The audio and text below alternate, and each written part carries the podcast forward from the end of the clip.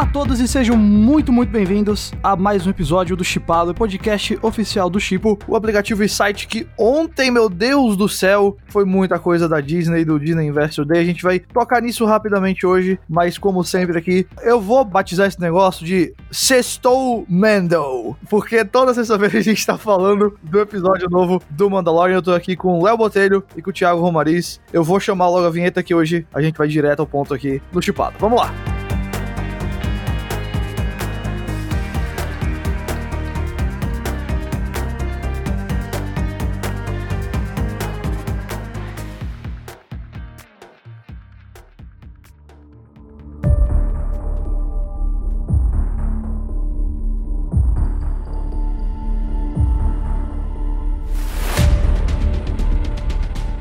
Como eu falei, a gente vai rapidamente tocar aqui no evento da Disney ontem, no Disney Investor. Deixa eu jogar a bola pra você, Thiago, porque pra mim foi um evento muito legal. Óbvio que teve uma hora ou outra que a gente ficava meio tipo, ok, isso aqui não interessa muito pro Brasil, não interessa muito pra gente, mas bastante coisa da Pixar, bastante coisa de Star Wars e, meu Deus, bastante coisa da Marvel. E o Chipo fez muita coisa, né, Thiago? Fala aí, galera. Obrigado você que tá ouvindo aí a gente. A gente fez muita coisa no site, no aplicativo, né? Quem já tem o aplicativo aí baixado e quem acessa chipo.com.br BR segue a gente tipo oficial nas redes, conseguiu acompanhar tudo que estava acontecendo e bem na hora, de um jeito muito rápido. Eu fiz uma live também, onde eu e Jacobs a gente conversou bastante sobre o que estava acontecendo. E assim, cara, foi uma Comic Con nós num, com skin de Investors Day, né? Foi basicamente isso, assim. O dia do investidor que existe na Disney há muito tempo já e agora fez uma transmissão pública, é. onde eles fizeram algo mesclado, né? Do tipo, a maioria das coisas eles mostraram para todo mundo e alguns vídeos eles deixaram por trás das cortinas só para os investidores verem. O que me parece, pelo que eu li até agora, não tem nada absurdamente revelador, assim, né? São imagens de bastidores e tudo mais, então certo. não deve ser nada demais. Agora, sim, para mim ficou claro, é a Disney jogando ali para frente o potencial que vai ter no Disney Plus, forçando muito as suas quatro, talvez grandes marcas aí, que é o Disney Animation, né? Tipo as animações da Disney mesmo, porrada de série nova. Pixar com várias séries novas e filmes novos. Cara, vai ter um filme do Buzz Lightyear com Chris Evans dublando. Tem os filmes da Disney, como Pinóquio, Cruella, Peter Pan, que vão chegar direto ao Disney Plus. E aí as duas maiores, né? Na verdade, as três maiores. Acho que a Fox teve muita coisa anunciada ontem. Foi, bastante. Série do Alien. Série do Alien. Então, assim, tem muita coisa. E a Disney conseguiu colocar os seus outros dois pilares ali, Star Wars e Marvel, grandes estrelas do show. Isso mais de 10 séries e filmes para as duas franquias, muitas surpresas, e no fim das contas ainda teve a revelação final do Quarteto Fantástico, do filme do Quarteto Fantástico, que vai ser dirigido pelo John Watts, o cara que está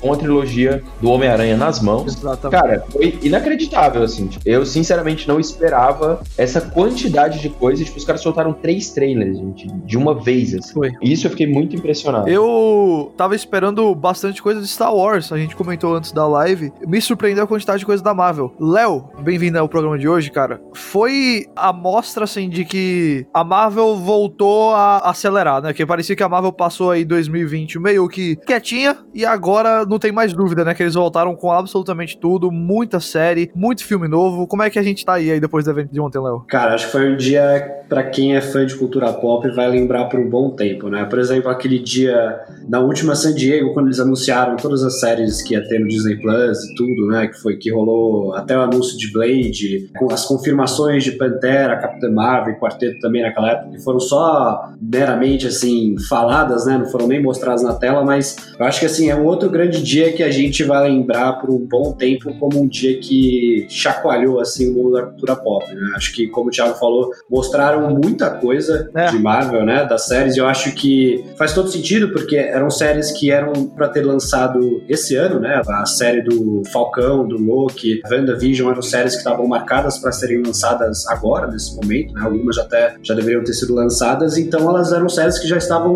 um pouco mais encaminhadas, assim, né? Acho que entraram na fase de pós-produção agora e tudo, estão finalizando algumas últimas coisas. Então, finalmente, a Disney escolheu esse momento no final do ano, justamente até porque a proximidade da chegada dessas séries agora está muito mais perto, né? Acho que a última série das principais que ela mostrou, que é do Loki ali, que já está mais encaminhada, acho que ela lança em março maio. Então a gente vai ter aí muita coisa da Marvel é. no primeiro semestre do ano que vem, né? De dois em dois meses. Janeiro é WandaVision, março Falcão e Soldado Invernal e Loki em maio. Sim. E assim, gente, terça-feira, programa de notícias, a gente vai entrar muito mais a fundo, certo? Enquanto isso, vocês podem, como o Thiago falou, chipo.com.br barra notícias, ou você baixa na sua loja de aplicativos o Chipo, e você tem lá as notícias, você pode até clicar lá. Só quero notícias do Star Wars. Aí você clica lá no tema Star Wars, só vai ter Star Wars, clica no tema Marvel, só pra Marvel, clica no tema Disney pra ter o resumo de tudo. Então, tá disponível já no aplicativo. Semana que vem a gente entra mais a fundo e, e comenta o que, é que a gente acha que isso significa pro futuro do Disney Plus. A gente fala do Star Plus, o novo serviço deles também. Eu acho que também é um assunto que a gente vai falar bastante, é essa corrida espacial entre os streams aí, que é, também rolou os anúncios da HBO Max também recentemente, né? Então acho que na terça a gente vai entrar muito a fundo nessa, digamos, guerra entre os streamings ali, porque muita coisa se desenvolveu e muita notícia saiu nessas últimas duas semanas envolvendo esse grande universo do streaming. Sem dúvida. Bom, então é isso. Essa foi a introdução de hoje falando do Disney Plus e do Disney Investor Day. Vamos lá para o Mendo!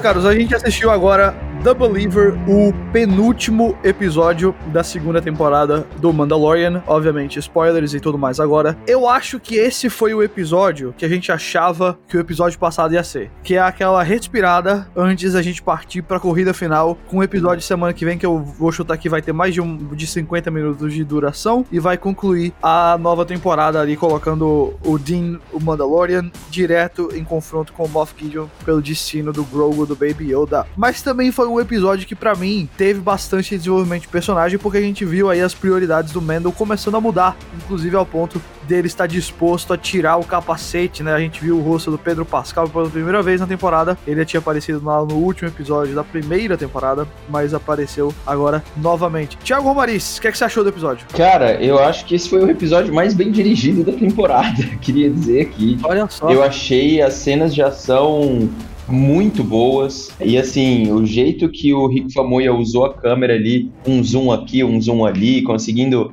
dá para você uma noção de espaço incrível naquela perseguição ali no Diagonauta, né? Cara, achei muito legal mesmo, de verdade. E a cena da cantina é bem tensa, né? É bem querendo emular essas cenas de cantina de filmes de espionagem, porque você já coloca alguns elementos ali de suspense, como o Mandel falando de uma vez que ele vai perder a criança se não fizer aquilo. Você deixa um vilão lá dentro e depois todos eles se juntando. Lembrei, obviamente não na mesma intensidade, mas de Bastardos Inglórios da cena. Ah, uma é? cena parecida, né? Do tipo de estar tá lá dentro. O tempo inteiro você acha que eles vão acabar se entregando. Então, em termos de situação e direção, eu achei o melhor episódio da temporada. Em relação à direção mesmo. Acho que o Rick Famuyiwa fez um puta de um trabalho com pouca história que ele tinha na mão, né? Uhum. É basicamente um episódio de transição para você realmente ter a missão final. Mas mais uma vez, aqui para mim fica claro que também são elementos que eles vão deixar soltos aí para serem ligados nas séries spin-off que já foram anunciadas, como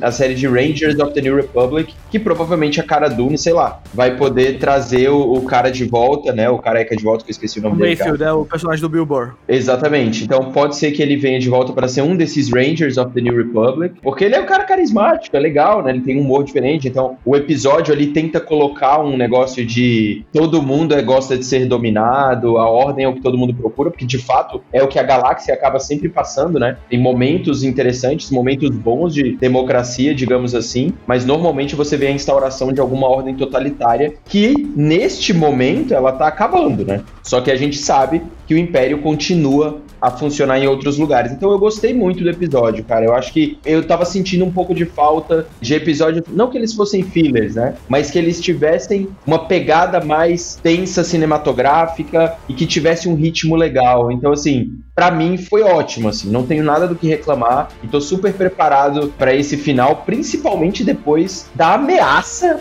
que o Din Djarin, que o Mandaloriano fez ao Moff Gideon, que ficou com o cara ali no final. Eu falei, nossa, mano. Irritou o papai. Agora vai. Não brinca com o papai, cara. O personagem do Bill Burr, o Mayfield, ele era um imperial, ele foi preso, depois ele virou criminoso e agora ele tá aí solto, mas ele ainda mantém uma visão que eu acho que é uma coisa que Star Wars de vez em quando faz que é necessário, que é falar do fato de, tipo, a República não é tão ruim quanto o Império, de forma alguma. Mas ainda assim é um negócio que tá ocupando outros planetas e entrando na vida de pessoas que não tem nada a ver, sabe? E eu acho que esse é o drama que vai ser legal de acompanhar no Rangers of the New Republic. Que eu acho que sim, o Mayfield vai aparecer lá, e eu acho que ele vai ser uma voz um pouco contraditória lá. Não sei se ele vai ser um personagem constante, mas ele vai ser sempre alguém que tá questionando a cara do Uni e os Rangers, né? O pessoal aí que tá expandindo a nova República pra galáxia, expandindo ela. E eu acho que é um drama importante de se explorar Star Wars. E Léo, você tava falando antes da gente gravar, ligando de volta agora com o evento da Disney, essas séries aí derivadas do Mandalorian, que são Rangers of the New Republic e Ahsoka, estão a caminho de um grande evento, né? A Disney falou? Explica aí mais ou menos. Cara, acho que a gente já pode chamar oficialmente aqui desse universo de Filoniverse. Yes. O que a Kathleen falou ali no evento foi que essas séries teriam um evento que ia culminar tudo numa coisa só. Uma pegada estilo endgame mesmo dos Vingadores. Então acho que assim, podemos considerar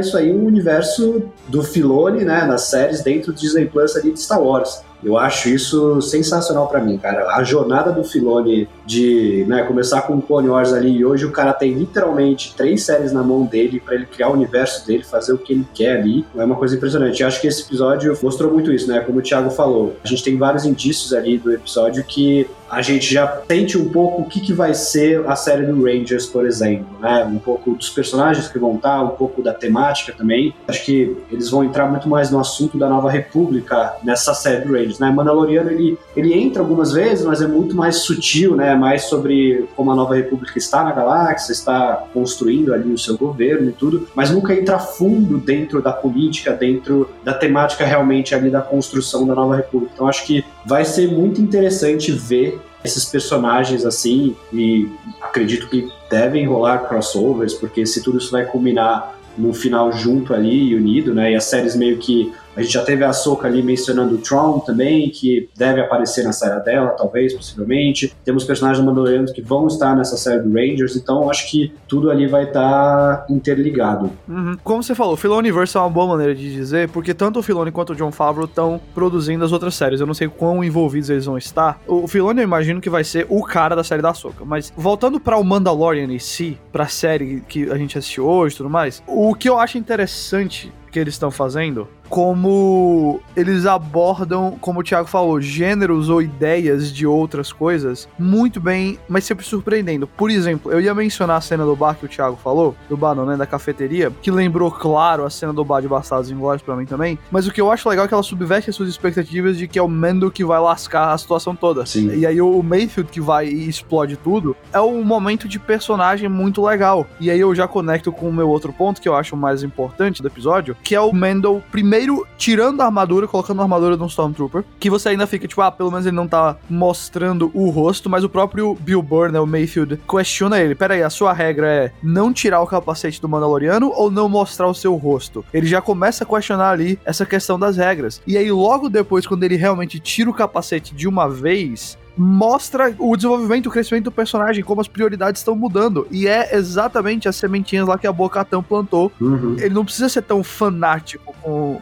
o credo mandaloriano. E ainda tem como ser mandaloriano, mas um pouco diferente. Thiago, o que é que você acha aí desse crescimento do Dean? Cara, eu acho que, mais uma vez, é uma forma de você humanizar o cara, né? O lance de você não mostrar o rosto dele o tempo inteiro é muito legal, porque você abraça realmente a postura, o personagem, o tom de voz. O Pedro Pascal faz a atuação inteira a partir do tom de voz, né? dos trejeitos e tudo mais. Pra ele tirar o capacete tem que ter algum motivo muito relevante. E aqui tem de fato, ele tá tirando para salvar o bebê, né? Ele precisa das coordenadas. Então, não é gratuito. Isso para mim é muito legal. Acho que a forma como eles usam esse essa revelação, mais uma vez, né, é interessante. É muito bom quando algo não soa gratuito, né, do tipo, vou fazer isso aqui porque preciso só para impressionar, e não é. Acho isso legal, mostra que o Mandaloriano vai ter algumas questões aí no futuro. Ele não é um Mandaloriano normal, assim, digamos como a Bo-Katan, né, que acabou fazendo parte das Night Owls lá e tudo mais, nem é como a galera de Mandalore antes do Pré-Vizsla tomar conta com o Darth Maul. Então, assim, ele é de uma outra geração, ele é de um outro momento. E realmente, a prioridade dele ali são as pessoas que ele gosta, no caso, o Bebê Yoda, né? Então, isso ficou muito bem encaixado no roteiro. E uma última coisa que eu vi no episódio que eu queria comentar Primeiro, o Mayfield falando do, da Operação Cinder, né? Aham. A Operação Uhum. Cinder foi a operação de destruição completa de alguns planetas que o Império fez depois da queda da segunda estrela da morte, né? E ali vários planetas foram destruídos do plano de contingência. Faz o plano de contingência do imperador que queria, depois que o imperador morreu na queda da segunda estrela da morte, um plano de contingência que o Palpatine já tinha construído começou a entrar em curso, era um plano para destruir o império de uma vez por todas, porque quem precisava viver de fato era o imperador e eles iam começar uma outra ordem, que acabou sendo a primeira ordem, e no final das contas é a ordem final, né, que a gente viu lá no episódio 9. Então quando ele fala da Operação Cinder, a gente já viu isso nos livros, viu nos games também, se eu não me engano, é em Battlefront, eu acho. Eu não lembro qual, se é um ou se é o dois. Eu acho que é o 2. O primeiro não tem história, então é o 2. Isso. E Então tem vários planetas que foram destruídos ali, entre eles Nabu e o próprio Burning Con, né, que é o planeta que o Mayfield fala naquele momento lá. É interessante porque eles já estão colocando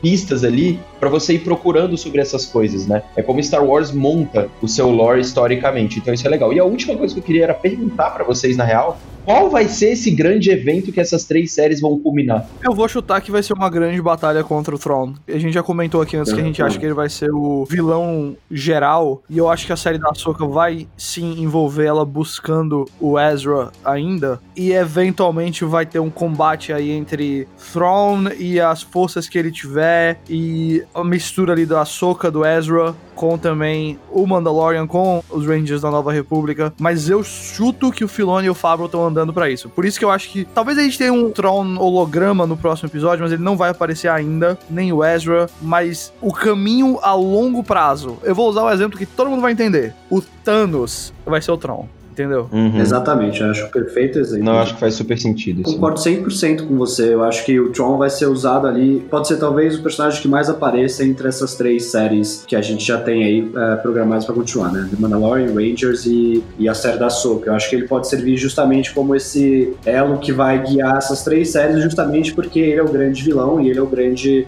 nome do Império ali que vai estar comandando as coisas pelas sombras. Eu Uhum. acho que o evento final que a gente vai ver vai ser realmente esse confronto ali de Ahsoka, Ezra, Sabine, a galera toda do Rebels ali, junto com o Mandaloriano, enfrentando ali o Tron.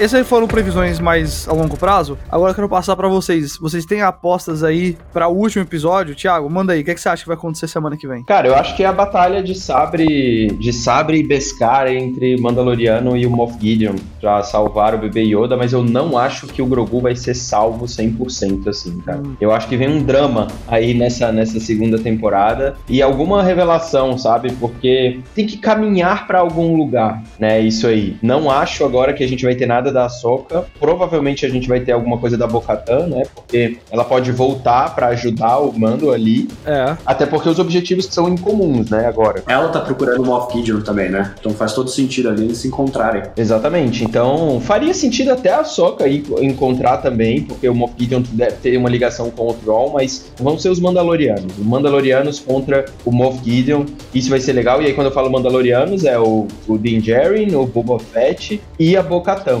Quem sabe a gente não vê a morte de algum personagem, talvez o Boba Fett, porque ele não ganhou a sua série solo. Então eu achei meio estranho isso. Mas eu tô muito ansioso pra ver essa grande luta aí de Beskar e o Darksaber do Moff Gideon. Eu acho que a gente vai ter um final mais dramático do que o normal, Hum. porque o Mandaloriano tá puto nas calças. E quando você tem muita raiva assim, normalmente alguma coisa dá errado. Espero que alguma coisa dê errado pra gente ter mais drama na terceira temporada. Eu também acho que não vai ser tão simples, não. Talvez eles até recuperem o, o Grogu, mas aí ele já mudou, ou o Império já conseguiu o que, o que queria dele, não sei, vai ser uma coisa por aí. Léo, manda suas previsões e me responde. Vai ter o, o Grogu falou com o Jedi? Vai ter um Jedi no último episódio? Essa resposta, pelo menos, é o que a gente pode ter nesse último episódio, né? De quem que o Grogu. Consigo chamar de Grogu, vou chamar de Baby Yoda mesmo.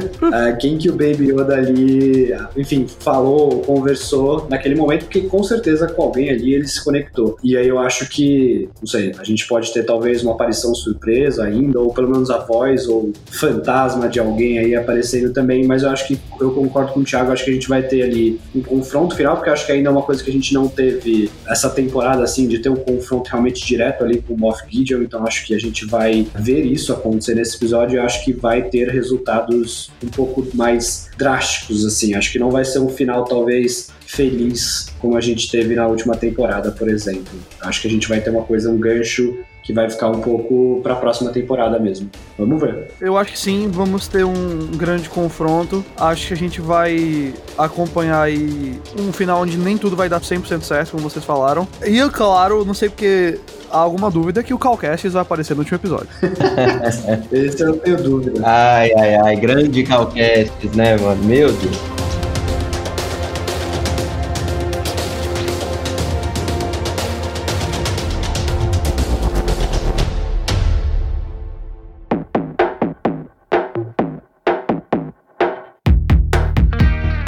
Bom, pessoal, vamos encerrar então o chipado de hoje por aqui. Eu agradeço a presença do Thiago Romariz, a presença do Léo Botelho. Você pode acompanhar o chipado nos seus apps de podcast favorito, no Spotify e também seguir chipoficial tanto no Twitter quanto no Instagram. Como eu falei, terça-feira que vem a gente vai entrar em mais detalhes na Marvel, em Star Wars, em resto da Disney. Se a gente fosse fazer hoje, o episódio ia ficar simplesmente gigantesco, então vocês compreendem aí a situação. Semana que vem a gente volta. Ainda estamos devendo falar de Mank aqui, eu sei o review, mas é porque situações familiares me impediram, mas não estou esquecendo de vocês, fãs do Fincher. A gente se entende, galera, a gente se entende. Então é isso, obrigado pela sua audiência. Semana que vem tem muito mais aqui no Chipado. Até lá, falou!